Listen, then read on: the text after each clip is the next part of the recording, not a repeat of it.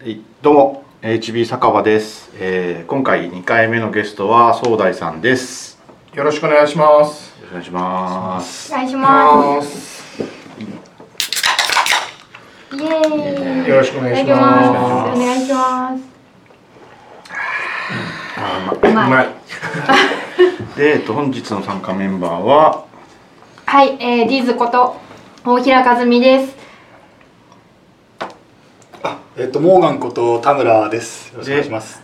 あと渡辺です、えーよろしくお願いしますよろしくお願いします。いやー2回目来ちゃいましたねイエーイ。いやー何から話しましょうかね あそうそうそうそうですね本出たんですよね、そうなんですよ。ええ、先にハッシュタグ言わなくて大丈夫ですか？ーあそうですねハッシュタグえっ、と、えーこのポッドキャストではシャープ HB 酒場という公式のハッシュタグがありますので配信を聞いて感想や要望なんかがあればつぶやいていただけると嬉しいですよろしくお願いしますよろしくお願いします。ま本あまだ出てないんです、ね、そうなんですよ。えっと、これ。3月 6, あ6日に出るんですけどこれ長女の誕生日で、あ、うん。えまあ、たまたまなんですけど、はい、に出ますであのソフトウェアデザインで僕1年間連載してたんですよ。RDB アンチパターンっていうテーマで。でそれなんか書籍にしてほしいとかしたいねっていう話が出てたので、まあ、あのそれにプラス8章。だから全部で20章ぐらい。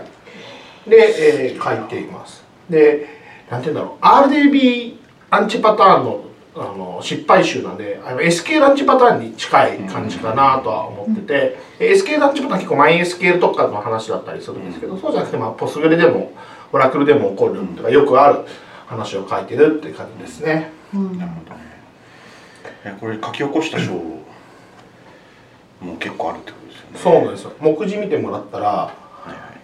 あの12章まではあのソフトウェアデザインで読めるんですけどそこから先は全部新しく書いたやつで、おーおーなんか熱いっすね。で大体こうロックの話とか、あのキャッシュの話とかは、うん。ソフトウェアデザインに書きたかったけど量が多くなるからちょっと文章スペースが足りないよねっていうので、まあ、こっちに書かせてもらったり、あとはこの他の書からの要望でこうフレームワークのやっぱ話はしたいよねみたいなあうん話でこうそこら辺の話を入れたって感じですね。うんこれ初心者が読んでもわかりますか？もうむしろ初心者とか、えー、と中級者だけになってこう現場でじゃあサービス作りたいですこういう要件ですって言った時に、うんこうやりがちの失敗集とか入ってるんであおのーアプリケーションエンジニアの人に読んでほしいですね。あそう、ですねはい私だ。なんかうん連載あんまり途中途中時々しか読めなかったんですけど、いやーこうタイトル見ただけでちょっとなんか熱いですね。そうなんですよ。ね。僕もこれを書きながら涙するみたいなこれはあの時のみたいな。一応フィクションっていう体で書いてるんですけど。お なるーほど。ねそうですね。い。やまずは紙で。そうですね。で一応 Kindle も、うん。あのこのペースでいけばほら予定がありますって書いてあるんですけど、多分同じ発売日に間に合うんじゃないかなと思っておー。入稿が間に合ったんで。いい。なじゃあそっちで買おうかな。嬉しい話です。わかりました。これ結構時間かかったんですか？えっと、まあ、まず連載自体1年書いてたものを直すのに3ヶ月ぐらいまあ構成を、まあ、ほぼあの編集の技評さんがやってくれて、でそれ以外の章はあの本当は12月1日が納期だったんですけど12月1日の時点で全然書けてなかったんでそこからもう 2ヶ月ぐらいで頑張って書いたって感じです年末年始はじゃあ。そうですそうです。大変だった。んでしょういやーなんか大変ですよね。本格的に。しみじみと。最近書いてないんであれですけど。いやーでも僕本当になんかこう気軽になんかいやララベルの本書いてくださいよとか PH パーフェクト PHP 新しいの出してくださいよって言ってきたんですけど、まあ、大変なんだなと思って。うん。あえ初？初なんです僕あ。あの単著は。単調。すごい。おめでとうございます。強調では書籍強調というかあのあるじゃないですかウェブプラス DB のなんか連載をまとめたやつとかあとその特集記事を足して一つの本になるみたいなやつはあるんですけど、はああそうなんですね。いそれで初初で単調なんだしかも。そうなんですよ。まあ連載があったとはいえまあまあ大変です。いや本当にゼロから書く。あと DB はまあよくてあのあんま変わらないじゃないですか、うん。まあ、一応 MySQL8.0 でこうここに書いてた内容とずれたことは直したんですけどあの例えばララベルとかアンドロイドとかだったら書いてた内容がガラッと変わるとか全然あるじゃないですか、そういうのはなかったんでまだ1年半ぐらいかけて書けたんですけど。ああそっかそっか。ありますよね。だってそれこそケックの本書いてた時途中でバージョン上がって最初全部取り直してとかそうそうそうやっそう。たりとかしてましたからね。そこら辺がまあ運が良かったなと思って。でもポスグレのことがちゃんと書いてあるっていうのはなかなか熱いですよね、あんまりこうこの手のやつだとマイスケールが多いそうですね。あの SIR 系の本、うん。例えば、まあ、あの有名どころだとデータベースリファクタリングとか、うん。エンタープライズアーキテクチャの話とかってなると、オラクル DB だったりするんですよね、でそれはちょっとマイスケールから離れすぎてるんでやっぱウェブ系の人で、まあ、読んでもいいし SIR 系の人でも読んでもいいってなるとやっぱマイスケールとポスグレの話かなっていうのでそこを結構重点的に書いたっていう形ですね今回。いやー楽しみはい。ぜひ読んでうんフィードバックを。よはいろしくお願いします。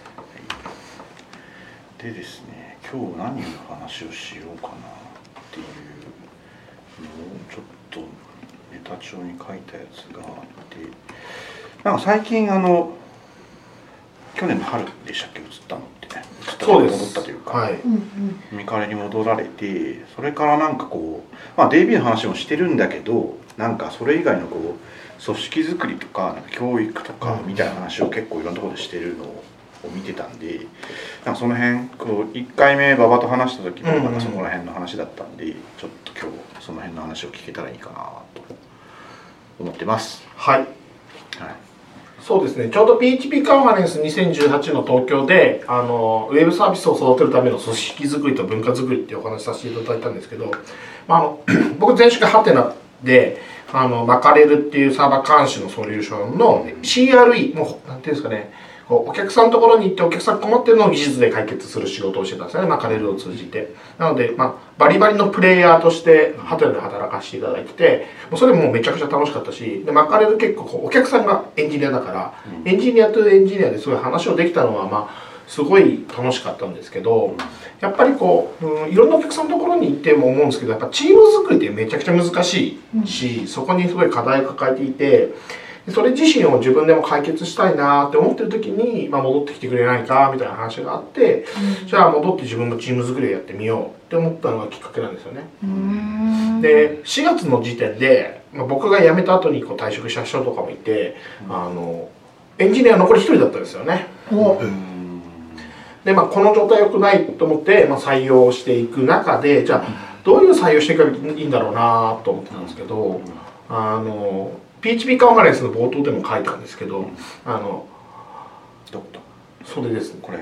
あの清あの宮大工であの京都の五重塔とかそういうの直されてる人であの木を組むには人の心を組めって話をされてる人がいて要は職人が50人いたら50人がこの建物をこうやって直そうとかこういうふうにしていこうっていう棟梁が思ってる、まあ、リーダーが思ってる気持ちとプレイヤーとの気持ちが通じてないとうまくはいきませんよって話をされていてしかもこれねプロジェクト X かなんかで見たんですけどでその言葉をまさにもうそのチームを作ろうと思った時は感じなかったんですけど作ってる中で本当に感じてその話の思いをこう、PHP カンファレンスで喋らせてもらったっていう形なんですよね、うんなのでこれなんかうん僕が考えた最強の理念理論を試したいっていうよりは、こうやりながらこう思っていることとかまさに自分が試行錯誤してこう思っているんだけどどうだろうみたいなことをやっぱこうカンファレンスで発表すると、まあ、いいフィードバックもいっぱいもらえるし、いろんな人から話聞けたんで、本当 PHP カンファレンス行ってよかったなと思ってます。うん。これ大展示の最後のセッションだったんですよね。あ、そうです、そうです。僕僕大展示担当だったんでスタッフで。うん。見てたんですけど、うんめちゃめちゃ熱くて質問質疑があんなに盛り上がるセッションそんなにないかな。ないですね。結構ね何人も質問されててよかった感じ。そうですね。あの終わった後もいろんな方から質問攻めになってやっぱもういろんなところでやっぱこれは大きな課題なんだなとは思ってるんですよね。でこの中で出てくる話であの組織と文化のチーム作りの話があるんですけどあの、まあ、そもそもウェブサービスを作るとか育てるって誰がやるのっって話があると思うんですけどそれってそのプレイヤーが作るわけじゃないですか。うんじゃあプレイヤーはどこに集まってるのって言ったら組織とか例えば会社に属していてで会社に属してるのってこう同じ目標？例えばまあうーん弊社だと婚活パーティーのあのポータルサイトを作ってるんですけど婚活を通じていろんな人とのマッチングを、まあ、作りたいだったりとか、まあ、前職マカレルだったらこうサーバー監視の仕組みを使ってウェブサービスを育てる仕組みを作りたいとか、まあ、そういうところがあると思ってて同じような目的を持った人の集まりなんですけどそうすると結構その組織のカラーがそのままプロダクトのカラーにうん。なるんですよね。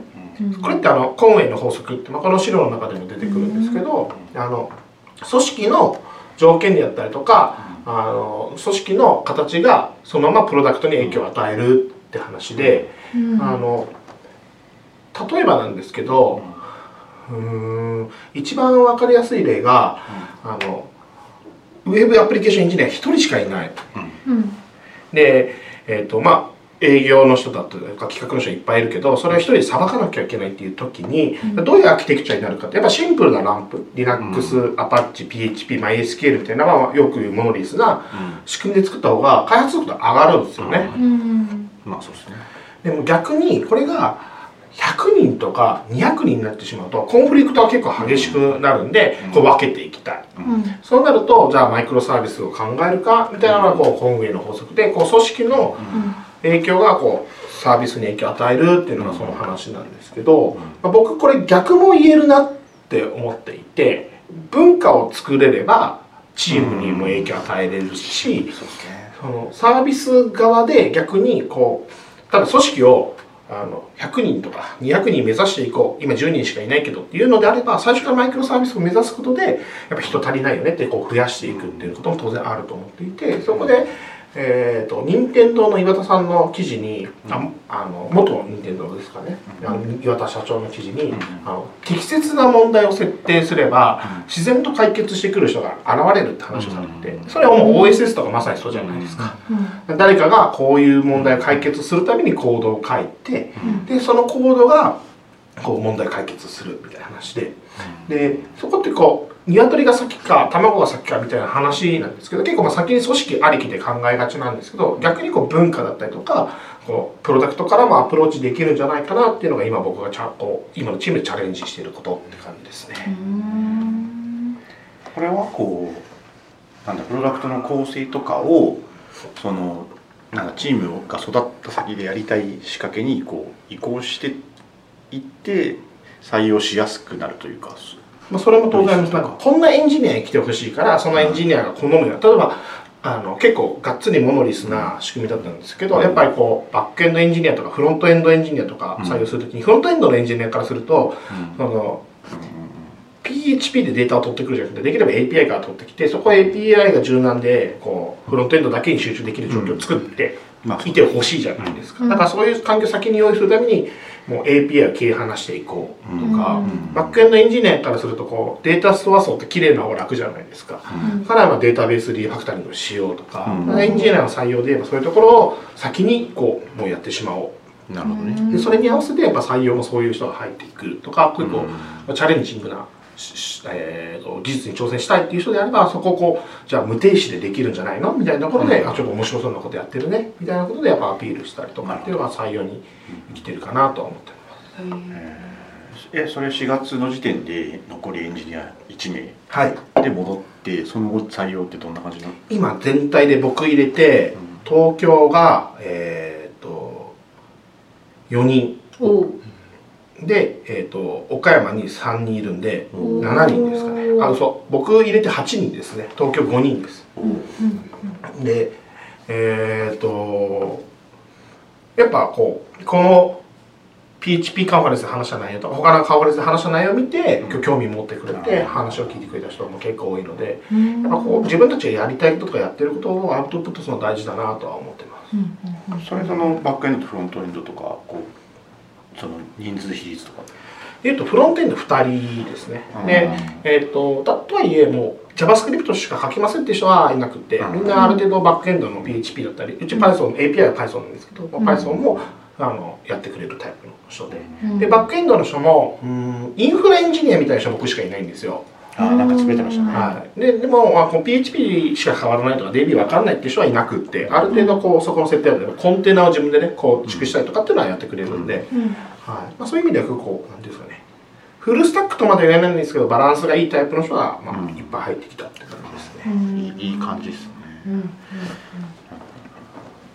やー面白いな。まあ確かにそうですよね。どんな技術使ってるかでこう興味持ってくれる人って変わりますしね、そうです。んんんなので多分次インフラエンジニア入ってきてもらうためにはなんか例えばコンテナ化でこう ECS とかでファーゲートとか、うん。でそれで結構こう今の流行りでこうサーバーレスみたいなところに、そうそうそうそうそうそうそうそうそうですねまあそういうところにチャレンジが次のチャレンジかなみたいな気はしていますねほファーゲートはでもあんまこうパースっぽい感じで使えるからなんかあれかもしれないですね、まあ、そこ悩ましいですね。アプリケーションエンジニアの人は楽なんですけど、うんうんうんうんそうですね。なんかこう手インフラエンジニアがややれることが少うないうか、んまあチューニングとかこうトラブルシューティングとかがまあ難しくなりますからね、うん。ね、構築とかはねインフラの人がいてくれた方がやりやすいので。そうそううんうんなので結構こううーんトップダウンで4月からうん。8月ぐらいまで行ったんですね。これやりましょうとか、うんうんうん。例えばリファクタリングがこういう設計でいきましょうみたいな。これ結構ガツッとトップダウンで僕が決めてやるって感じだったんですけど、まあ、9月過ぎてからは割とこうチームに決めてもらう。僕がこういう課題持ってるんだけどどうすればいいかなとか。あうんうん。ーこれがこう文化が変わってきたなっていうちょうど感じるフェーズですね。なるほど。なんかいい感じにしこう進化してる感じ、うんそうですね。ただ唯一弱点があって、はい。デザイナーがいないんですよ。今は外出してるそうなんです外注しててやっぱそこもやっぱこう最初に設計しておけばよかったなと思ってるはいるんですけど、うん。はい UX とか。そうそうそうそうそうそうそう。そうねそこなかなか採用すごい難しいんだけど中にいないとやりづらいみたいな。そうなんですよね。なんかこういうデザインを作ってくださいは作ってくれるんですけど、なんか僕らがなんかここのボタンってなんでここにあるんだっけみたいなことを考えるのはやっぱ僕らの仕事になるじゃないですかそれを置置きたいから新しいデザインは教えてくれるんですけど、うん。うん。そうっすよね。なるほすごい難しいよね。そうなんですよ。その人がやれるやる仕事をこうい1ヶ月分用意するとかっていうのもねきっと結構難しかったりするかもしれないですよね。うん。そうなんですよね。一、人だとちょっと作業量が少ないみたいなことになりがちだったりとか、ねいまあ大きいサービスであればなんかいろいろこといっぱいあるんだ,、うんだろうけど、うんうん。結構その辺難しいですよ、確かに。自社サービスがいっぱいあるならこういくつか関わってもらえばいいですけどね、うんうんい今一個ってことですよね。そうなんですよ。メインのプロダクトこれ一つなんですけど、うん。まあ一応その関係サービス例えば結婚相談所とかはあるんですけど、うん。とあと管理画面とか、うんうん。まああのもう古き良きツイッターブートストラップで頑張るみたいな感じで作ってるんで、うん。まあ、やっぱちょっと見直しをしたいなっていう気持ちはあるんですよね、なるほど。悩みですねそうなんですよ、うん。まあ、その下のバナーをクリックしてもらうと例えばマチコン情報とか。これ別のアプリケーションなんですけど、うん。まあ、見た目色変えるだけみたいな感じ。で あそうね。あなるほど。そこら辺が結構課題ですね僕らのチームは今。うん。俺な誰に聞いたんだっけな？なんかテレビで取り上げられてスパイクがみたいなあそうですそうです聞いたんですけど。そうですそうですそうです。うん。あの仙台の発表で。あそっかそっか。はい高橋弊社の高橋がしたんですけどうんうん。あのテレビすごいですね。へ本当にそれこそゴールデンタイムでやるようななんとか、なんかなんとかの夜更かしみたいなやつに取り上げられると、うん。もうすごいですよね。ほう。普段がうん10とか20だとしたら本当に1000とか2000とかのレベルでバンって跳ねるんで、うんあのテレビはすごいなと思って、であの出てくるランキングの上のサイドが落ちちゃって。うん。芋づる式にまあうちにこう流らなだれ込んでくるみたいな。あそういうことね。んへえ面白い。すごいな。うん。でも事なきを得たというかなんか普通にさばけたんでしょ？いやあのさばけるのはさばけたんですけどもう本当パンパンで、お。えーそういうのとなんかそういう負荷テストをしたことがなかったらどこがボトルネックになるかって分かってるん。で、まあ、データベースだったんですけど、最終的には。おそういう時だとインフラエンジニアの人そうなんですよね。でその日僕は飲んでて。冗長 化しないですそこ。そうですよね。テレビ放送大体夜なのでうん。ねスパイクするのは。あでね。まあ予告してくれるところなどなくみたいな、そうですね。うんうん。なるほど。えー、とちょっと前になんかツイッターでこれあれですよね。あの Rails 作ったそうそうそうリチッチがつぶやいたやつを日本語訳した人がいて、うん。えーと「ジュニアを採用しない連中はシニアに値しない」っていううん。の日本語訳があってこれ結構盛り上がったんですよねいろいろ。そうですね。あのネットフリックスが あのそのその業界のトップの人をその業界のトップの価格で採用すれば採用できる、うん。うんでトップの人だけ採用すればチームがもちろん良いものになるみたいな戦略の話をされているのところに対して、ううんん DHH がそれはちょっと違うんじゃないってこれか。はい、おっしゃったって話なんですけど。うん。いやこの時ツイッター結構いろいろいろ賛否両論だったですからね。うん。なんか賛同する人もいればいやいやうん。ネットフリックスの考え方も普通に分かるよねみたいな話とか、なんかいろいろ盛り上がってて。うん。でこれソダさんもなんか反応してたんですよね。確か。そうですそうです。でこの辺。そうそうそう。とかまああの初心者をプログラマーにできるかどうかって話をまあ年始1月4日ぐらいに書いて、うん。でまあ僕の感想結論はまあ大量生産は無理だと思うんですよね。うん。例えばまあ誰でもエンジニアになれるかっていうとそんなことはなくてそれはその、うん、野球選手になるっていうレベルじゃなくて例えばこのスペシャリスト多分医者になるとか、うん、大工になるとか何でもそうなんですけどそれってやっぱこう、うん、満足できるレベルのものを作り上げようと思ったらそれなりにやっぱスキルも必要だし能力も必要なので誰もがなれるわけじゃないんですけどあのエンジニアの界隈ってこうなんか例えば医者になるんだったら大学があるし、うん。大工になるんだったらこう電子性があったりとかすると思うんですけど、エンジニアって結構こう何もないんですよね。うん。からそこの、その底上げはもっとできるんじゃないかなって思ってその記事を書いたんですよね。うん。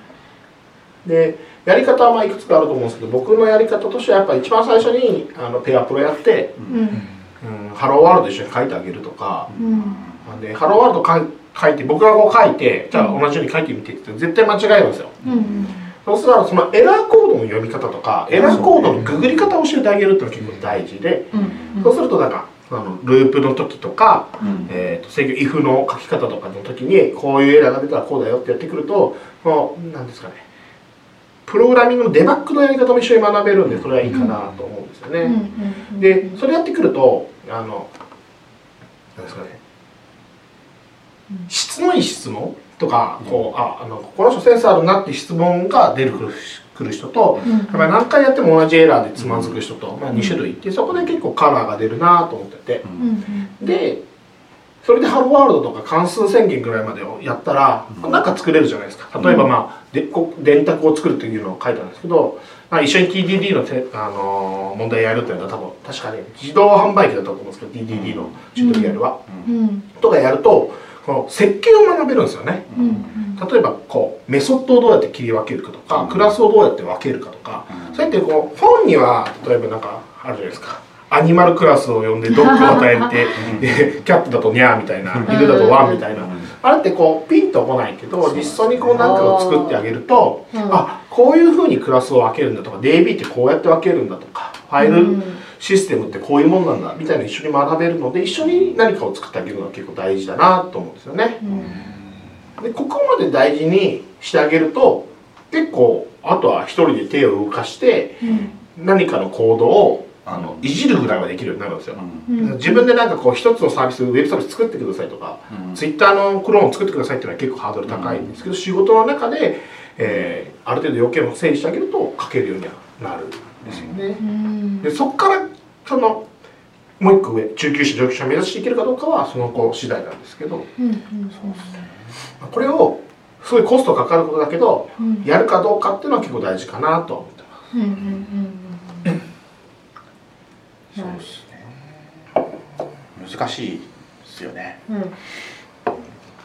そこは文化になってくるんですかね。育ててあげるのかできる人だけを入れるのかまあうん。うん経営戦略とも言えるし文化とも言えるうん経営戦略確かに。あその 僕開発事業部ってまあ去年始まったばっかりなんで、まだそんな実績ないんですけどあとビッツの MSP 事業部とかは全く未経験の人とかも結構いて人としてこううちのチームにマッチしそうな人だったら入ってきてるみたいな人もいて、うん。まあ、最初はこう運用から入るんですけどそそれ用の研修教材みたいなのが結構あって。まあまあすごいんですよ。僕も中身あんまり見てないんですけどなんかそういうのをやってたりとかしてるみたいでそれはまあそれでねやって、まあ、最初はこう運用2436の運用チームから始まってこうステップアップしていって最終的にこう構築する人になるみたいな人もいるみたいなんでまあ同じような感じですよね。確かに確かにそれペアプロペアプロいいっすよね。ペアプロとかモブプロとか。あそうですねモブプロでもいいと思いますいいですよね、でこの前ちょっとつぶやいてブログ書いたりもしてたんですけどそのなんだインフラ構築のはあの、うん。ワークショップをうん。こう MS さんと一緒にやってうちの僕とうちのインフラエンジニア3人と4人ではいはいはいでやったんですけどそれがまあモブプロっぽいフォーマットでやったんですね、うんうん。でこう行ってややんなきゃいけないこととかタスクを書いてそれをこうストーリーというかチケットごとにドライバーが変わっていく、で Kubernetes を使うやつだったんですけど、まあ、使ってるそれなりに使ってる人もいるしまあチュートリアルやったぐらいしかやってない人もいるけど、そのなんだみんなでこう順番にやっていくことでなんかどんどんこうレベルアップしていくのは速度が上がるし、うん。その誰かがその中の誰かが言ったのですごい良かったのがその検索エンジンが多重化されたみたいな話があって。ああなるほどねおーあー結局何かトラブルが起こった時に、うん。その一人探すと一個の探し方だけど、その探し方が違う4人とかが一気に探すと、ヒントが見つかる確率がなんか上がるし、上がるスピードが上がるみたいなのがあって、それすごい良かったんですよね。うん。なんでこうねうちでもこうプロちょまあ今2人なんでペアプロになっちゃうんですけど、そういうのやっていこうかねみたいな話もしてて、いすげえめっちゃいい話じゃないですか。やすごかったんですよ。うん。5日間行ってきたんですけど成果がすごい。うんうんうんああとでブログあの貼っときますんでそれ見てもらえると分かるかもしれないですはいけど、はい、でもう一個。あーそのブログ書いたらさっきの初心者はプログラマーにできるからやっぱりペアプロの話書いたら、あの学生の人から、まあ、文系なんですけどってコメントが下に出てきて、ああはいこの辺あもうちょっと下かなあこれか。いやこのここかな。これか。はい。この下の人この人、はいはい。はいで文系の大学生なんですけどプログラミングに興味があるんでプログラマーになりたいんだけどどうやったらなれますかみたいな質問来たんですよ、でそれのアンサーブログ書いて、うん。それがこっちか。でそう。あのちょっと話戻るんですけど初心者をプログラマーを教えて育てるって話自体は、あのコストがかかるしその人たち卒業していくじゃんみたいな話があったんですよ、うん。ああったね。うん、こう最後の方にあったね。それで僕がすごいこうお世話になったあの方があの育てて転職いしてもそれはそれでいいじゃんっつって、うん。うん。で僕らも転職して他の会社に行ってるわけだから、あのそれは送り出そうとで逆に中途の人を取ることもあるわけじゃないですか、うん。それは誰かが育ててくれた中途の人がいるわけで、うん。えーそれはもうこうこう巡っていくものなのでそれはそれで送り出してくればいいし迎え入れればよくってだからこう、なんていうんですかね人を育てるとコストが高いし取られるから嫌だじゃなくて、まあ、そうやってこう人材が巡っていくっていうのが大事なのかなって話があのさっきのあの DHH のこのジュニアを採用しない、する。話と一緒かなって思ってるんですよね。でその意見に対して他の人があの結構大手の会社さん本当に、なんですかね SIR の大手の人とかが、うん。あのそれって自社でうん。味方がいるのもすごい強いけど、うん。外の世界でうんその強い味方がいるのすごいよくって、うん。困った時に「君の会社ってどうやってんの?」って聞けるじゃんっそうすると自分が育てた後輩ってやっぱ教えてくれるんですよね。うそういうのもあるから外に強い味方ができたって思って送り出していくとどんどん外に行くたびにうん。その子が自分の会社のことも持ち上げてくれるし自分自身もそこを利用していろんなコネクションできるからそれはすごいいいことだと思うよって話が出ててあなるほどなーって思ったんですようん。ね。確かにそうですよねなんかうん。こうなんかある程度手の内が分かってる人みたいなのってうんすごくこう話をしやすい、そうですうんね、こっちの話もしやすいし、うん。いいとこ悪いとこ分かっててお話ができるからいい情報交換が、うん。そうだもんね。戻ったわけだしね。そうですそうですそうです。ああいうのもあってやっぱこう辞めた後も付き合いがある会社ってのはいい会社だなと思うんですよ。ああそうですそれはそうですね、うん。僕も今ハテナの人とかやっぱ仲良くさせてもらってるんですけど、それはやっぱいい会社だなと思いますね。うん。そうですね。ハートビーツもなんか出戻り歓迎みたいなう感じのもあるんで。ん。それはなかなかいいですようんなんか連絡途絶えちゃうみたいな人もい会社もね、結構あったりはするけど、でそうです。もう一個はまあ文系のプログラマーの話で,、はい。はい、でさっきのこう質問をね学生から受けた時に、僕の周りに文系エンジニアの人って結構いるんですよ。ここにはライクシーさんと新平さんって人を例に挙げたんですけど、うんうん。もう他にも結構例えば DDD で有名な増田さんとか、うん。MS の人でも私もその女性のエンジニアの人でね文系上がりですよみたいな方も結構いらっしゃって、うんでであんまりこう文系か理系かってあんま関係ないなと思うんですよね、でエンジニアとして 学ぶことができるかどうかってなって。うん。ですげえ面白いことをおっしゃってた人がいて。プログラミングを読む前にはうん。仕様を考える必要があるじゃないですか、うんうんうん。仕様を考えるってこう文章を構成するのと一緒で、うん。物事を読むとか人の話を聞くとか、うん。結構文系の要素が多いよねって話をされていて、でそこでこう正しく論文と一緒でロジカル組めるんだったらそれをプログラミングに落とし込めるはずだから結構できるよみたいなことをおっしゃってて、うん。ああなるほどなーと思ったんですよね。確かにそうかもしれないですよね。結局ねその僕も技術大好きだからねコードだけ書いてればいい書いてるのが好きだって思いながら別にそれだけやってるわけじゃない。しそうそうですぶそう。っちゃけね週の半分ぐらい外出たりするんで、うん。うんそれ以外のことをやってることの方がまあ正直多いっちゃ多いんですようん。でまあとはいえ学生の子だったんでどうやったら就職できるかっていうところをフォーカスして、まあ、動くものを作ればいいよって話を書いてあるんでまあウェブアプリケーション作るかあネイティブアプリアンドロイドアプリとか、iOS アプリとか書くのどっちがいいかなと思ったんですけど、まあ、ウェブアプリ作るかアンドロイドの方が初期コスト少なくていいから、まあ、それ作ればいいんじゃないみたいな話とあとインターン。うん。そうですね。インターン絶対どっか行った方がいいですよね、うん。もし本気で考えるんだったら。うん。今ねいっぱいやってるしね、うんそうそうそうそう。そういうチャンスなんですよね。ね。でインターン行くのに僕このこれぐらい動くものできましたっていうとやっぱ全然こう採用率っていうか当選率違うんで、まあやっぱ目に見えるものを作るのが大事だなと思って、うん。で車輪の再発明は僕はあの肯定派なんですよね、うん。あんまり否定するつもりはなくて。うん。で僕よく作るのはアップローダーなんですよ。フレームワークだからララベルを覚えようとか傾向の3が出てから使おうとやったらアップローダー作るんですよ結構。へえそうするとファイルのアップロードと、まあ、一覧出すのとダウンロードまあもちろんアップしたものをダウンロードするところでうん。でこうなんかデータベースに保存するところとかセッションとかログインとか一通りこう触るんですよね。うん。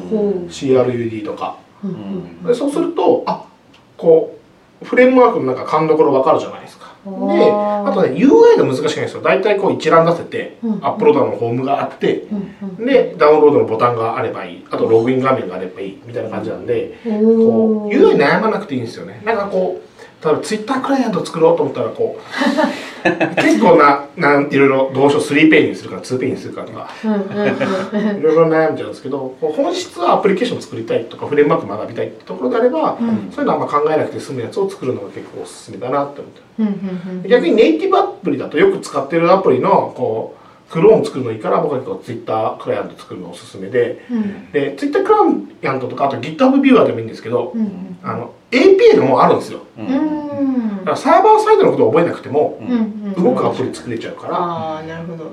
あの辺も逆にこうあのスマホアプリとかネイティブアプリって API をいかにすばあの正しく呼ぶかの方が重要なんでほう。あのそういう意味でもいい勉強になるんでこれやるのがおすすめですね、とは、うん。あれですよね今フロントあそうですね。みたいな話もあるんで、うんうんうんうん。別にそれだとねそのネイティブ作るのと同じようにウェブアプリがそうそうそうしそうそうそう例えばなんかなんですかね、 Vue とかで Vue とか React とか、うんまあ別に何でもいいと思うんですけど、うんまあ、 Vue とかの方がととっつきやすいのはとっつきやすいかもしれないですけどね、いい本もあるしそうなんですよ、うんでまあその辺のいいとこってやっぱり入門書がやっぱりいいっぱいあるから、うん。3冊ぐらい読んで動かすものを作るっていうのをやってみるのがいいんじゃないかなと思うんですよね。確かに。あとはですねなんかなるべくその発行日が近いやつをあやる。そうそうそうそうそう多分1年前だともう動かないみたいなのがあるんですけど、ねそこはすごい肝かもしれないねですねうんそうあとそうそうウェブでこうググってやる時もなんかいつのやつだとかどのバージョンなのかとか、うん。うんうんみんなブログ書く時にこうバージョン書いた方がいいよとかあってすげえそれ本当ですね。本当。そこでねなんか無駄な時間を使ってしまうことも多いので、うんうんうん。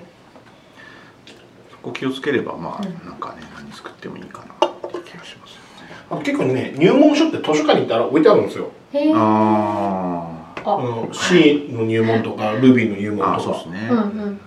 だからまあそれはおすすめですね。そうね、うんなんか C、Ruby とか、まあ、PHP の入門とかだったらまあ別にちょっと古くても別に普通に使えるし、そうそうそうそうう。んうんうんなるほど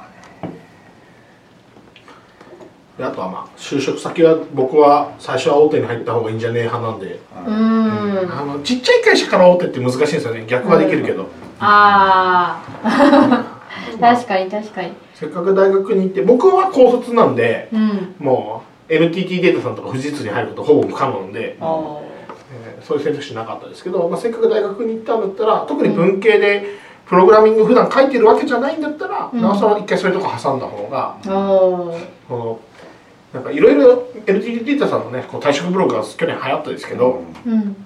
めちゃくちゃすごい人もいるのがうん。NTT データなんですよね、そうなんですよね。いやうん。ね本当すごいめっちゃすごい人いっぱいいるんで。でポスグレのコミッターが2人いますからえねー。とかね意外。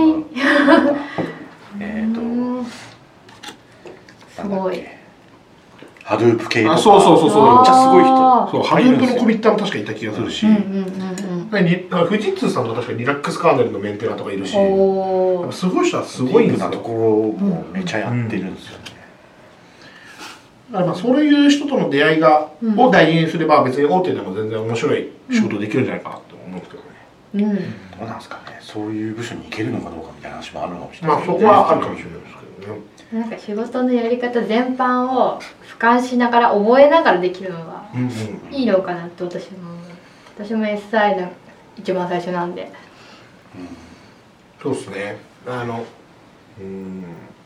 もちろんなんかこう受け身でも仕事できるのが大手のうん。良いところでもあり悪いところでもあるんですけどじゃなくて自分でこううん。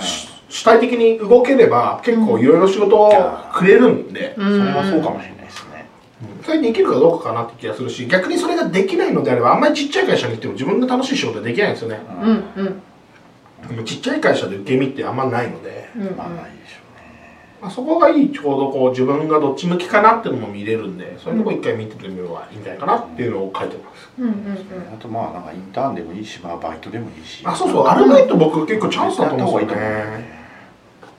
なんか教育ありきでバイトぐらいの値段でやれる子会社を持ってる SI があってですね。今ないって聞いちゃったんですけど割とよくて。でそこから上がって親会社に入った人たちの評判がいいんですようんうんうんうんなんかもうコネクション同じとこで働いてるからいいしあのなんか根性というかこうやるぞと思ってやる気で上がってきた人たちなのですごく馴染みやすくて良いっていうのも結構あったので私もありだと思います。なんかね例えばコミュニティに出てきてるような会社とかだったら、うんうんうん。バイト募集してなくてもなんか、うんうん。バイトさせてもらえませんとかって確かに言ったらなんかうん。考えてくれる会社いっぱいあるよね、ううんんうんうん。そうそうそうそう。あのない枠がないからじゃなくて作ってくれると思うんですよ会社は。多うん。分ね、いやうちもなんか来たら作るんじゃない？うんうんうんうん。いいですね。確かに。僕ハートビッツさん前職の同僚がバイトで行ったって言ってた気がする。なあお本当？まさに。あまあまあうちのあのあのなんだ営業だった子あそうですね。後釜ですからね。そうですね。うん。僕の僕の後に入ってこういい感じでこう。へえ、入ったと思ったらあ抜けたみたいな。と ころてん式に。うんうんうんうん。なるほど。移り変わり大事ですよねそうそうそうそう。本当。うん。そう。なんかね分かれるなんか新機能とかはうん。彼女がこうリリース出たりするんで。うんいいですね。いいなんかいい文章書くんですよね。あの僕ねあのエンジニア結構その僕のとも仲がいいうさぎって会社社長の松さんが言ってたんですけど、うん。いいエンジニアはいい文章書けるんですよ。へえでいい文章書ける人はやっぱいいブログ書いたりとかいいドキュメント書くからやっぱそれはやっぱ文系の人でも全然てか文系の人の方がいい文章書けたりするんで、あ。それってこう物事を抽象的に捉える能力が高いってことじゃないですか。うんうんでそれを抽象的に捉えつつかつ大事なところはちゃんと具現具現化っていうか具体的に書ける人がいい文章書けるんで、うんうん。うんはい。まあ、やっぱそういう書ける人は素晴らしいなと思います。羨ましい。もう僕文章書くのめちゃめちゃ苦手なんですけどでも例えばねそのそれこそホッテントに入ってる自分が興味あるようなブログとか見て、まあみんな大体フォーマットあるんですよ、うん。それぞれ。なんでそれをね構成だけ真似してみると、うん。まあまあいい構成だったりするし、うん。そのどこにこう画像入れてるかとか、どこをリンクにしてるかとか、うん。ね、段落どう切ってるかとか、うんうん導入どう書いてるかとかをなんか参考にするとすごいいい記事できる気がしますけうん。どね、確かやっぱフォーマットって大事なんで、うん。確かに。うん。うん。だからデザインパターンと一緒ですもんね。そうそう。うん。うん。でやっぱキャッチがあって、うん。こう目次的なのがあって、うんうんうん。うんでだんだん深くなっていって最後にまとめて、うん。関連情報があるみたいなのはやっぱどうしてもみんなやってるんでそれはなんか普通に意識して真似してみるっていうのもありかな。ありな気がする、うん。うん。うん。うん。なるほど。うん。まあコード書く時もね、うんそんな感じじゃないですか、うんうん。最近結構リードミーをうんちゃんと書くみたいなことを個人的にやってて。あ意外と楽しい。うん図まで入れるようになりました。構成図みたいな、ああなるほどね、うん。楽しい、すごい。うん、そうね。もう最近なんかこうドキュメント書くのもめんどくさいんでこう全部リ,、リードミーにあそうそうそう。手順書に落とすとかうんうんうん。みたいなのやってるかも僕ねこう言うとよくないんですけどすげえ図面書くのとか資料作るのめんどくさい派なんですよね、いやいいと思いますもう好きあらば誰かに書いてほしいですもんね。あじゃあ僕も嫌いなんであうんうんなるべく書かないですけうんもう目次作ったら満足しちゃうんですよね。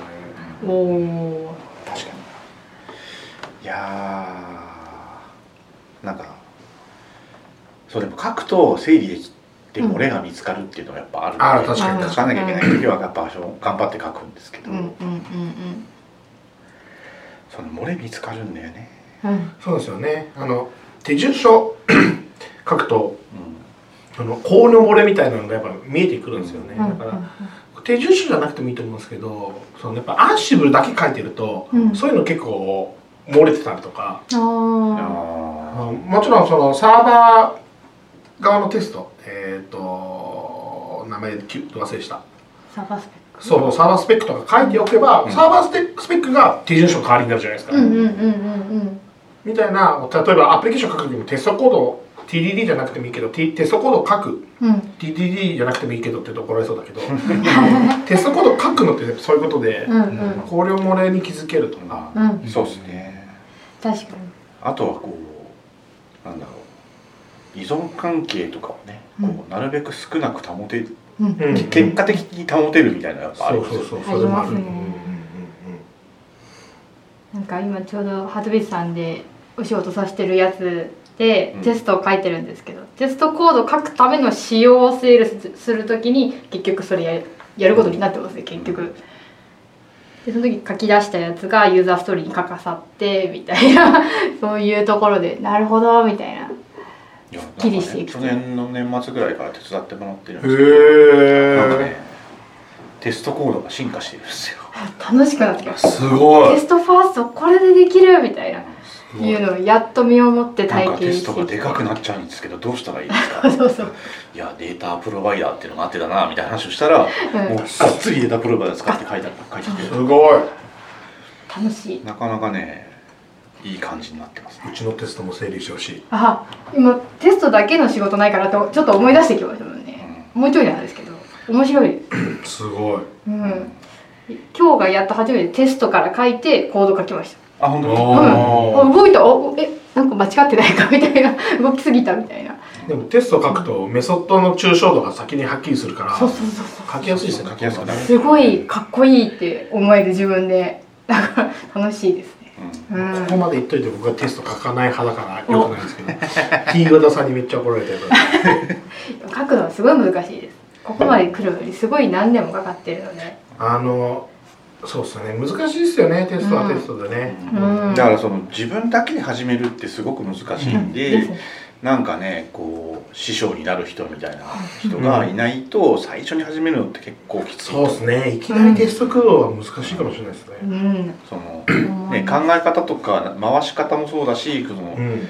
細かい技術的なこととかもその書かないでやってる時と書いてからの作りって多分僕も最初書こうと思って僕のプロダクションコードではテスト書けませんみたいなのがあったんで、うんうんうんうん。ある。うんうんうんうん。その辺はなんかこう誰か師匠みたいな人がいるといいとかそれこそ T 和田さんのあの本で一回シャドーイング自分の言語でしてみるとかをしてからやるとすごくいいのかもしれないなうんうんうん。確かあの本自分でやるとすげえすげえいいですよね。うんそうっすね。あれで僕もやり方もう一回ちょっと見直した感じはあるんで。へえ僕あのテスト駆動の話は先にあの T 和田さんがうん。新しく出し直したやつの前の版うん。を最初に読んで、うん。確か Java なんですよね、うん。そうですねへえあれ僕 Java 普段書かないけどうあれで Java ちょっと書いたりとかしたんですけど、んうん。うん、やっぱその自分の得意な言語じゃないと 難しいみたいなところあるからそうなるとやっぱ誰かがうん。その Java から PHP だとこう変わるんだよとかうん。結構これねえっとね新原さんがねこれの全部の PHP 版を GitHub で公開してます。ねへえすごい。すごい。シンバルさん本当すごいからな。あこの本見る。これ超いいですよ。見る見る見る。この頃分かんなかったけど今なら分かるかも。うん。今確か JavaScript だから。あこれは。になったんだっけえこれ JavaScript いや Java だよ Java Java でしたっけ？うんあなじゃだから Java のバージョンは最新にして、今でも今動かせるようにしたってあなるいう感じだったと思う僕はそれの前のやつを持ってるんですよね。なるほど。これはねあこれ DZ はこれを読むべきです。読みます。絶対。これでも結構古いですよね。この本の初版はめちゃくちゃ古い。うん。これは去年17年なんで。あ。去年一昨年か。えもう一昨年か。で一昨年のペチコンでギリギリ間に合ったみたいな感じ。でで和田さんサイン会してたんで。はいはいはいはい。あの和田さんの伝説のプレゼンが。私そこ偶然いた気がします。考えたら。ええ SIR 時代にこれを確か見かけたんですけど、その時はプロジェクトでもやってないしうん、ふーんみたいな。うん。なんか理想論なんじゃないかなと思ってたけどいや今はね楽しい。うん。なるほど。いやこの本はすごくいいですよ。読みます。おすすめですあれだねケントベックのやつだよね。そうです僕ケントベックのやつを持ってまいいこっちっすよね。すはい。全然でそうそう。あ。これはすすごいですよね。この辺この辺は。そうですね。ああともうメジャーなとこ、まあ、リファクタリングもこれ古い本持ってるんですけど、新しい方もうんなんか評判いいし。うん。そうっすね。レガシーコード改善ガイドもすごい良かったですね。すごいっすよね。うーん。あのなんですかね。コードの足し方とか引き方が書いてあるからうーん。すごい勉強になりましたね。これもね結構古い本なんですようねん古い本。だってこれそれ日本語2009年か。日本語訳が2009年なんでもう 10,、10年経ってるのか。これが出てからそその前ですもんね。うん。うん。でこれ多分日本語版出る前とかでうん。僕の知り合いとかがあのなんだ臨読会みたいな英語版でやってた気がするんで、へえそれきっかけで多分日本語が出るようになったのかな。多分わかんないけど。この辺はめちゃめちゃ熱いですよね。そうそうそう。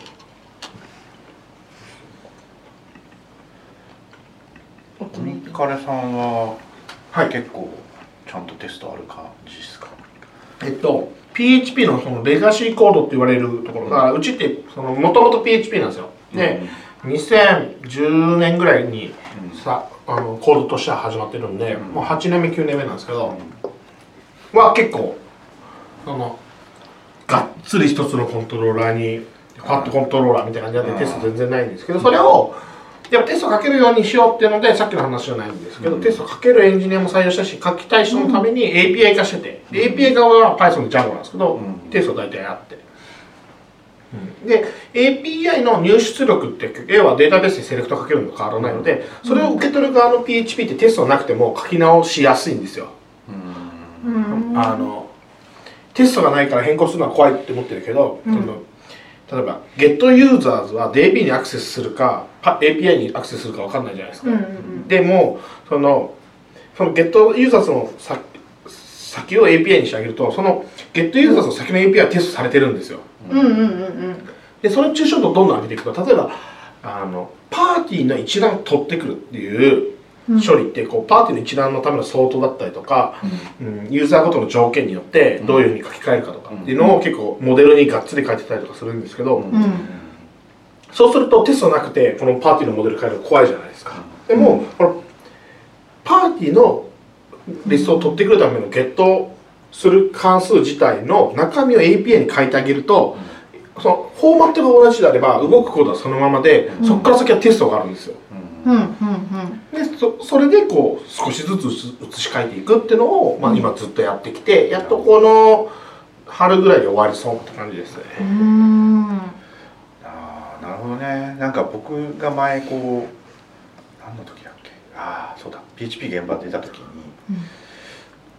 あのテス,、まあ、テスト書く人書こう書こうってずっと言ってるんだけど「ハさんフロント側ってどうしてんの?」って言われていはいちょっとドキッとしながら「いやフうんロント側も書いてなくて」みたいな話をしてて同じ話をしたんですよね、うんうん。なるべくその技術的に思考としても込み入った処理は全部裏にうんうん。うん持ってこようとしてて、うんなんかフロントのアプリはなるべくこうビューに徹するようにしようみたいなことは多分無意識にやってるんだよねみたいな話をした記憶があります、うん。確かに。それと全く一緒です。うん。本当に、PHP の部分は BFF に近いんですよね。そのだから API はただリクエストしてうん取ってくる。うん。でそれをくっつけてビューに渡すっていう感じなんで、そうね。そうしておくとまあそのそっちのフロント側というか、うん。使う側の方はテストがそんなに多くなくてもいいしそうそうそのスモークテストぐらいの感じでいける気がしますよね。うんシナリオテスト流すぐらいで済むんで、うん。リリースに対する負担減るんで。うんうんうん CI とかってどうします？言うと,、えっと Python 側はまあテストがあるんで CI 回しやすいんですけどあちょっとあまあ、PHP 側は今課題で、うん。CI 回すために今結構がっつりその EC2 の上にべったり貼ってあるコードなんですけど、で僕はインフラ得意だから結構そこにがっつりチューニングとかリラックスカンネルとかタチューニングとかしちゃってるからよくなくて、それやっぱコンテナとかに一回して、うん。で、まあ、CI とか、まあ、サークル CI とかに投げやすいような形に一回ラッピングしようっていうのはうん。今このその API から次のチャレンジって考えてますね、うんそこはなんか AzureMVP 的には AzureDevOps なんじゃないの？いやそこはですね悩んでるんですよ Azure 使いたいんですけど、ん。Azure が OSSDB 優しくあ僕なんかデータベースプラットフォームなんで、ん。あんまり Azure 能力ちっちゃいけないんですけど、データベースプラットフォームの中で、うん。OSSDB 便利なんですけど、うん。僕みたいなこう DBA の人ががっつり使うにはちょっとやっぱ物足りないところが多くって、へ一番わかりやすいのがリードレプリカが弱いんですよね、なるほど。ねまあでも CI 環境としてはすげえよくそうなんですよ。だから、あのパースとしてコンテナ動かすのだと Azure ファンクションとかがすごいしっかりしてるしあのそうなんですよね、うん。いい感じにハイブリッドでうまいことを全部取り込めればいいんですけど。いですね。うん。いやいやいやいやなんかすごい盛り上がってきましたね。面白いですね。でそろそろまあまあいい時間になってきたんですけど あそう。大平はなんか聞きたいことがああります？そうですね。なんか3つぐらい挙げたんですけど聞くとしたらじゃあちょっとちょっと話全然それちゃうかもしれないんですけれども、職場にいろんその文化とかこうやり方とかいっぱいあるしその初心初学初学者を入れるか経験者を入れるかって話が今あったんですけれども、もうちょっと広い目で見ると、最近だと昨今だとダイバーシティっていう言葉もまあまあよくよく見るしこうなんかこうねそれが左になっちゃったりとかもするようなことって多いと思うんですけどもその辺何か考えたりとかしてることってありますか？まあ、僕ダイバーシティっていう表現がまあ難しいなと思うんですけど、僕のね僕あの、えっと本職はプロゲーマーなんだけどゲームで飯食えないから仕方なくエンジニアやってるんですけど、まあゲーム関連の人っていろんな人がいるんですよ、うん。中卒から東大卒までいるし、もちろん男性女性だったりとか、エクスジェンダーの人もいっぱいいて。うん。でその文化で育ってるから、ダイバーシティだから守りましょうじゃなくて別にそれはそれで気にしないのが多分一番僕はフェアかなと思ってて、うん。要は、うんうん、その一番わかりやすい例と女性のエンジニアが仮にいたとして女性だから優遇するとかうん。女性だからこううん。あの差し引きしてこうスケジュールを切るとかじゃなくてただただ普通にエンジニアなら技術でものを見ればいいと思うんですよ、うん。で技術で話をすればいいと思ってでそこってこうフェアであればよくってうん。わざわざこう下駄を履かす必要とか全然ないと思うんですよね、うんうんうん。似たような話で例えば年齢もそうではい。10代だからあの優しくするじゃなくて10代でもできる子に関してはただのチャレンジングな仕事を渡せばいいし別に中卒だろうがうん。大卒だろうが、そのその人の能力に対してやりたいこととかできることとか、うん。僕らがやってほしいことをお願いすればいいと思ってるんそれはロールも一緒でうん。あのマネージャーだから偉いわけでもないしプレイヤーだからすごいわけでもなくてそこはもう本当にフェアに考えていくっていうだけでよくてあんまダイバーシティのことを意識しなくてよくてうん。逆にいろんな人がいるその多様性。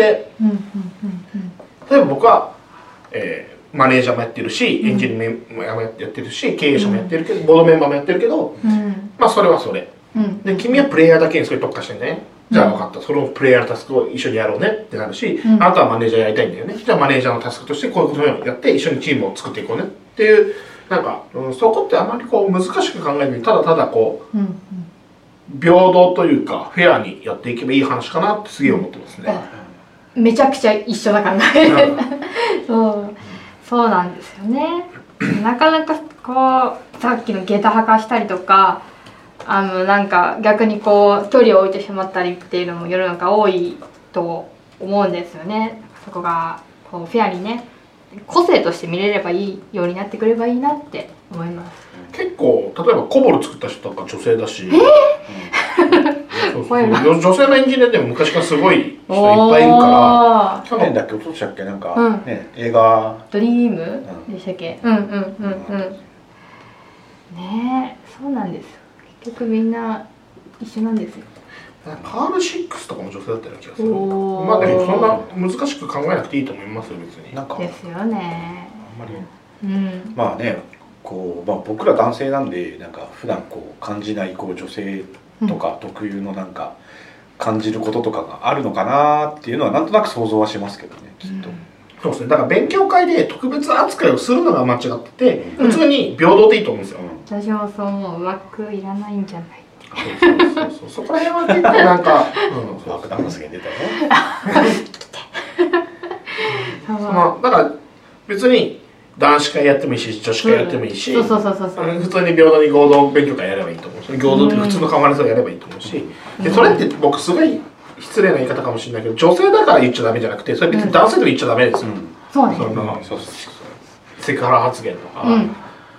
本当そう。お前オタクだからダメなんだよっていうのは別に男女関わらず言っちゃダメだし、うん。うんその人の技術にとしにフォーカスしして頑張っていることに対して否定するのは、その性別とか年齢関係なく、うん。うん、フェアじゃないし、うんうん。うん。とは思ってますね。ですよねなんか最近こう外国の方も多いし、うんうん。なんかこう性別もそういう国籍とかいろんな境遇とかねをなんかフェアに見れるようになりたいところですよね。まあでも僕それすごい一番近道はやっぱいろんな人と会うとか、いろんな友達と友達っていうかその身近な物事にするっていうのが結構重要で、うんうんうん僕の場合は本当に格ゲーで本当にいろんな方おとその本当にフェアな状態で出会えるとかお話しできる機会がいっぱいあったから、うんうん。うんあんまりその最初からそういうのはないんですよ感覚が。おー。そもそも。素晴らしい。だからこうなんかわざわざこう難しくそうなんか友達でもない人に対してこうなんかこうそれはダメですよ失礼ですよみたいなこととか、うん。それはあのこうだなコンビニでじゃファミレスで薬飲むのはマナー違反ですよとかっていう話じゃなくて、うんうん。僕の友達は嫌なことはやらない。うんで、うん。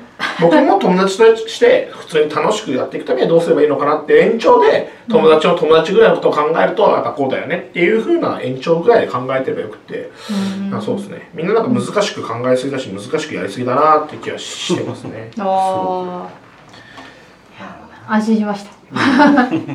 ありがとうございます。はい。あともうもうちょっとぐらいいけるかな。行きましょう。これ行きましいきましょうか。あ、うん。なるほどいやインフラソーダさんが書いてくれたメモで若い人にインフラに興味を持ってもらうにはみたいなこう一文があるんですけどそれはこう一人インフラエンジニアで辛いみたいな話ですかね。あのいや僕ねインフラはまあ好きなんですけど、あのフラットね、うん。ツイッターでもつぶやいたんですけど、あのインフラをそもそも触る機会が若者ないなと思ってうねであの例えばですけど、じゃあインフラやりたい。僕やりたいんだって。がっつり例えばリラックス触りたいとか Windows サーバー触りたいってなった時にそのことができる会社がそもそも限られるんですよ。ううんんオンプレがある会社限られるし、うん。で、まあ、1台2台だったら別にどこでもいい、それそれこそ家でもできるって話なんですけど例えば100台とか1000台さばきたいってなった時に、うん。まあ、そこ結構難しいなと思ってそれツイッターでこの間つぶやいたんですけど、んうんよいしょ。はい。うんあの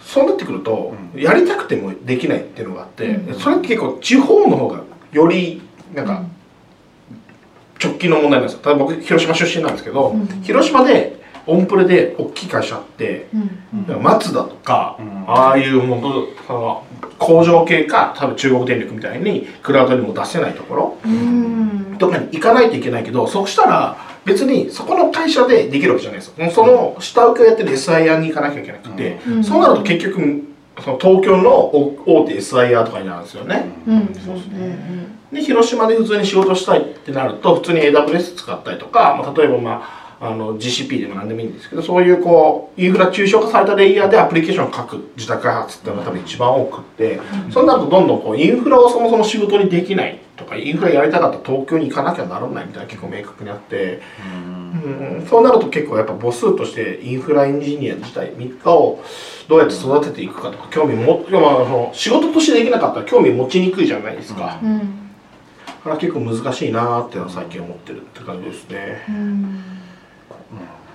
まあ、オンプレガチガチみたいなところって本当に今はね超大規模じゃないですか。ないですからね。うん。もうそれこそさくらさんとかペパボみたいにうん。レンタルサーバー屋さんだったりとか、もう本当サーバーのユーザー数が多くてで LINE とかみたいな感じで、うん。こうクラウドに行くとコストがかかるから、うん。オンプレでやってる会社さんか、みたいなそうですね。うちもねなんか研修はね一応なんか物理サーバーを使う研修やってるよねなんかね、うん。そういう会社さん減りましたよね。へえまあねそうですよね。基本的にはなんかみんなソフトウェアエンジニアでネットワークが分かればこうクラウド系のインフラはある程度作れるみたいな感じ。ですよね、でもそうなるとインフラでネットワークとかそのなんて言うんだろうなインフラの仕組みの大元を知ろうと思ったら結局なんかオンプレのことを知ってる方が理解が進むのって。まだこう漏れのない抽象化じゃないってことだと思ってて抽象度がやっぱ足りないからパースの。うん。その下のレイヤーをやっぱ意識しなきゃいけないからそこは結構こう意識しなくてもソフトウェアだけ書けば自動的に動くっていう時代が来れば、まあ、あんまり気にしなくなるなるのかなとは思うんですけどまだまだ、パースまで行っちゃえばはいはい、結構いけるような気がするんですけど。ワイヤー使ってる分にはうん。結構下回り分かんないと辛いよそううんね。みたいな気がします。結構あるのってデータストア層がそうなんですよね。データストア層がそのオンプレで動いているもの多分 RDBS とか、うん。まあカサンドラとかダイナモ DB でも何でもいいんですけどあカフカでもいいんですけどの仕組みを知っているのと知らないのとだいぶこううんそのこうなんかチューニングの加減みたいなところとかここがボトルネックになりやすいよねみたいなところが結構見えにくいなと思ってて。うん例えば S3 使ってれば大丈夫でしょって言うけど S3 自体はその大体こう S3FS とか使っても HTTP プロトコルでやり取りするからこう遅いよねみたいなところが、うんもう HTTP プロトコルを知ってるから分かるじゃないですか、うん。みたいなところは結構あってで僕の世代はウェブアプリケーション世代なんでそのまあパールとまでは言わなくても PHP とか Ruby でウうん。ェブアプリケーション一つ作るのにレンタルサーバー借りてやるみたいなところとかで、こういろんなことを学ぶ機会あったし僕よりも先輩の人って多分 DNS とか、うん。うんメールサーバーとかそうだったと思うんですよ、そうですね。自分たちで立てたりとかするだかおらー僕らの世代からするとメールサーバー立てて運用できる人ってあんまりいないと思うんですよ。大体センドグリッドとか ECS とか、え SES とか SES とか、うん。うん。うん。うん、使ってたりとかするんで、確かで DNS も多分ルート53とか使ってると自分立てないんで、にはうん。なんかねこうこうまたまたバインド来たぜみたいな。あそうそうそうそうそうそうそう。忙しい時に限ってきやがるみたいなのがありいますね。弊社こう DNS 詳しい某某武田さんっていう人がいますけど、ね、DNS のはメールめっちゃ詳しいそうそうそうそう。だからもうその IP アドレス育てるとかっていうことを知らないし、あへえそう一つの IP アドレスでめっちゃメール送っちゃうとスパム扱いされちゃうから、メーラーサービスメルマガ打とうと思ったら複数のメールアドレス持たなきゃいけない。し、あまああーなるほど。その例えばねエアベースでやるともう汚れた IP アドレスになってたりすると、そもそもバンされるリミットがかかってるとかっていうのもあったりとかするみたいなんで、メールサーバー使わないでってなってますもんね、うん。クラウドだと、うん。逆に。もう最近、最近こうメールサーバー、うんもう何年も上げてないなみたいな感じうですけど、ん。確かに。確かにね。まあねラッキングしたことある人とかもあんまりない。本当ですよ。だから僕すげえ思うの。僕は結構まだサーバーでラッキングしに行った世代なんですけど、うん。だから L3 スイッチとか L2 ハブとかの、うん。ルーターではないから L2 ハブか、うんのニックのことが想像できないからうん。うん一つの VPC に100台いるとうん。ニックが詰まるみたいな想像ができないんですよね、おおだからこう一つの VPC に1000台とか立てちゃうとうん。パフォーマンス出ないんですよね。みたいな、うん。うん、だからその一つのサブネットマスクにうん。カツカツで詰めちゃうとか、うん。ああなるあほどね。まあ、そういうなんかこう設計しがしてしまうとか。あそこまで大規模あんまりやったことないな、まあ、僕も今の会社仙台ないんですけどせめて例えばまあここの VPC 落ちたら困るから VPC5 台ずつで分けようよとか、そういうのってこうこう VPC が分かれてると AWS 側のネットワークが分かれててそうやってどういうことかみたいなのを想像できないと想像できなくって、ああそういうことね。待機がとか。そうそうそうそうそうそうそう。なるほど。うん。みたいなのは最近ちょっと思うところがありますね。あ面白い。そうですよね。でも御社とか結構がっつりオンプレの会社じゃないですかもともと。そうですよね。今はねまあ今も今もあるとは思いますけどやっぱり減ってきてますよね、どうしてもやっぱクラウド系のサービス使ってるの多いんじゃないかな、僕も全容はあんまり分かんないんですけど。あ文章が。そう MSP 事業部こまあ最近ちょっと1年ぐらい経つんでコラボする案件とかも出てきてるんですけど、って感じでもうちょうど1時間ぐらいかな。お。はい。大体いい時間になってきました。まあ結論は出ないんですけどね。何話してもきっと。うん。でもいやなんかいろいろ参考になったかなと。本当ですか？うん。僕が喋りたいけどただただ。全部言いました？こう言おうと思ってたことを。そうですね。まああとキャリアパスの話でしたっけ？うん。あああれは結構難しいですけどね。うん。うん。そうですよねこの辺ね。うん。うん。えあパスって考えたらいろいろあってなりたい人とさせたいっていう視点もあるかなと思って。そうですね。うん。結局やっぱ文化みたいなことになるんでしょうけどね。今日の話の感じそうですね。はいえっと僕はその自分の部下とまでは言わないけど自分の周りの人のロールモデルにはなりたいなと思ってて、うん。